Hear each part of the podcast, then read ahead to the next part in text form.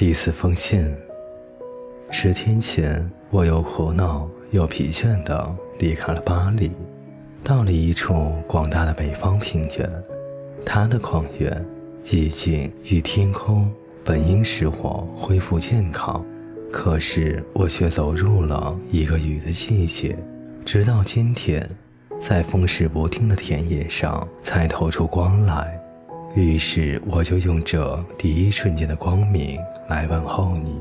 亲爱的卡布斯先生，我很久没有答复你的信，我并没有忘记他，反而他是常常使我从许多信中捡出来再读一遍的，并且在你的信里，我认识你非常亲切。那是你五月二日的信，你一定记得这封信。你对于生活的美好的忧虑感动了我，比我在巴黎时。已经感到的还要深，在巴黎，因为过分的喧嚣，一切都发出异样的声音，使万物站立。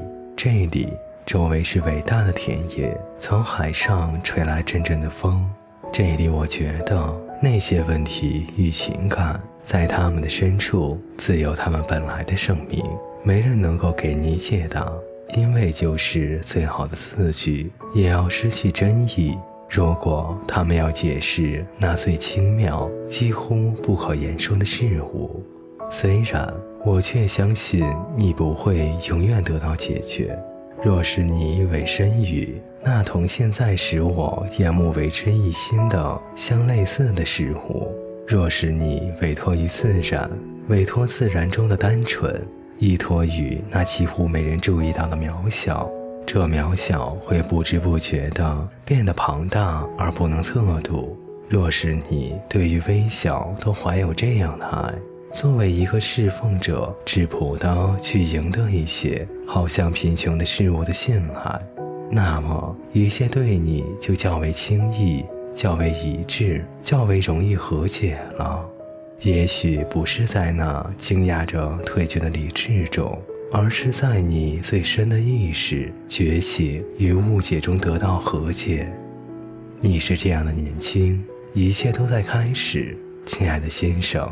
我要尽我所能的去请求你，对于你心里一切的疑难，要多多的忍耐，要去爱这些问题的本身，像是爱一间锁了的房屋，或是一本用别的文字写成的书。现在你不要去追求那些你还不能得到的答案，因为你还不能在生活中体验到它们。一切都要亲身生活。现在你就在这些问题里生活吧，或者不大注意，渐渐会有那遥远的一天，你生活到了能解答这些问题的境界。也许你自身内就富有可能性。去组织，去形成一种特别幸福、与纯洁的生活方式。你要向那方面修养，但是无论什么到来，你都要以广大的信任领受。如果它是从你的意志里，从任何一种内身的窘困里产生的，那么你要好好的负担它，什么也不要憎恶。性是很难的，可是我们分内的事都很难。其实一切严肃的事都是艰难的，而一切又是严肃的。如果你真是到了这一层，并且肯这样从你自身、从你秉性、从你的经验、你的童年、你的生命力出发，得到一种完全自己的，不是被因习和习俗所影响的对于性的关系，那么你就不要怕你有所迷惑。或是玷污了你最好的所有。身体的快感是一种感官的体验，与洁净的观赏，或是一个甜美的果实放在我们舌头上的纯净的感受没有什么不同。它是我们所应得的丰富的而无穷的体验，是一种对于世界的领悟，是一种领悟的丰富与光滑。我们感受身体的快感，并不是坏事。所以，做不好的事，几乎一切人都用错了，浪费了这种体验，把它放在生活倦怠的地方，当做刺激，当做疏散，而不当作向着顶点的聚精会神。就是饮食，也有许多人使之失去本意。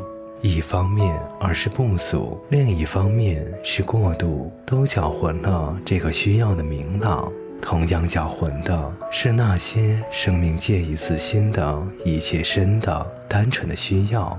但是，一个个人能够认清很难清晰的生活，如果因为个人是要有条件的，那么我们就说是寂寞的人。他能够想起动物和植物中一切的美，就是一种爱与渴望的静静延续的形式。它能够同看植物一样去看动物，它们忍耐而驯顺的结合、增值、生长，不是由于生理的享乐，也不是由于生理的痛苦，只是顺从需要。这个需要要比享乐与痛苦伟大。比意志与抵抗还有力，啊！人们要更谦虚地去接受，更严肃地负担着充满大地一直到极小物体的神秘，并且要去承受和感受它是怎样重大的艰难。不要把它看得过于容易。对于那只有一个的果实，不管它是身体或是精神的，要有敬畏的心。因为精神的创造也是源于生理的创造，同属一个本质，并且指向是一种身体快感的更精妙、更兴奋、更有永久性的再现。至于你所说的那个思想，去当创造者，去生产，去制作，绝不能缺少它在世界中得到不断的伟大的证明和实现。也不能缺少从物与动物那里得到的千因万允，他的享受也只是因此才这样难以形容的美丽而丰富，因为它具有从数百万制作与生产中遗传下来的回忆。在一个创造者思想里，会有千百个被人忘记爱情的良宵又重新苏醒，他们以崇高的情绪填满这个思想。并且，那夜间幽会结合在狂欢中的爱神们，是在做一种严肃的工作，聚集起无数的温存，为一个将来后起的诗人的诗歌储备下深厚的力量，去说那难以言说的欢乐。他们把将来唤醒，纵使他们迷惑、盲目的拥抱将来，终将还是要到来。一个新人在生长，这里完成一个偶然，在偶然的根处有永恒的规律醒来。一颗富有抵抗的种子，就以这个规律闯入那迎面而来的卵球。你不要被表面所唬，在深处一切都将成为规律。那些把这个神秘、虚伪而错误去生活的人们，这样的人本来就很多，他们只是。只是自己失掉了它，而把它往下传递，像是密封的邮件，并不知它的内容。它也不要被名称的繁多和事物的复杂所迷惑。超越一切的，也许是一个伟大的母性，作为共同的渴望。那少女的一种还无所作为。你这样说的很好，这样本性的美，她预感着，准备着。恐惧着，渴望着母性，母亲的美是正在静止的母性。一个丰富的回忆则存在于老妇的体内，但我以为在男人的体内也有母性，无论是身体的或是精神的，他的创造也是一种生产。只要是从最内在的丰满中创造出来的，便是生产。打扮两性间的关系比人们平素所想的更密切。也许这世界伟大的革新就在于这一点：男人同女人从一些错误的感觉与嫌忌中解放出来，不作为对立面相互寻找，而彼此是兄妹或邻居一般，共同以人的立场去工作。以便简洁的、严肃的、忍耐的负担那放在他们肩上艰难的性。凡是将来有一天许多人或能实现的事，现在寂寞的人已经可以准备了。用他比较确切的双手来建造。亲爱的先生，所以你要爱你的寂寞，负担那太悠扬的怨诉给你引来的痛苦。你说你身边都同你疏远了，其实这就是你周围扩大的开始。如果你的亲近都离远了，那么你的旷远已经在星空下开展的广大。你要你你的成长欢喜，可是向那里你不能带进一个人。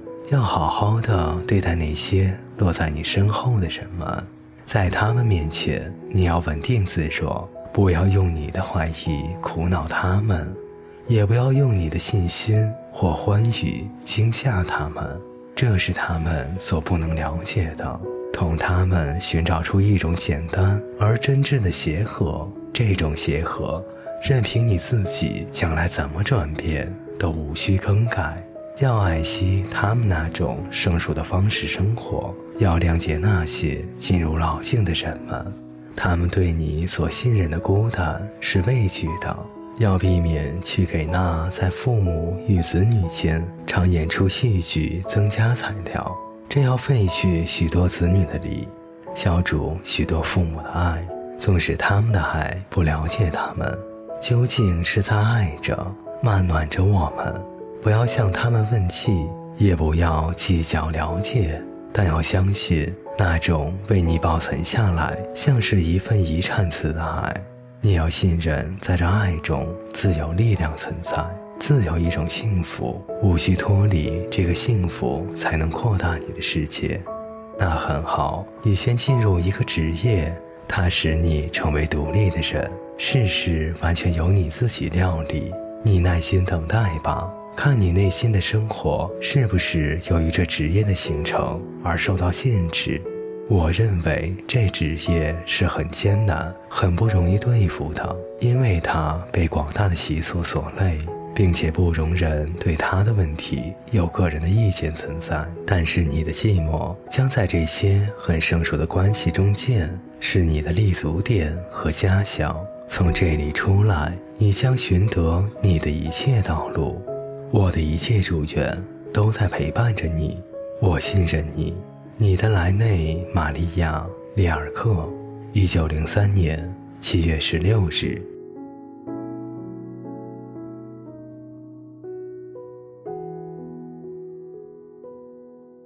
各位听众朋友，感谢您的陪伴，本节故事就为您播讲到这里，我们下期再见。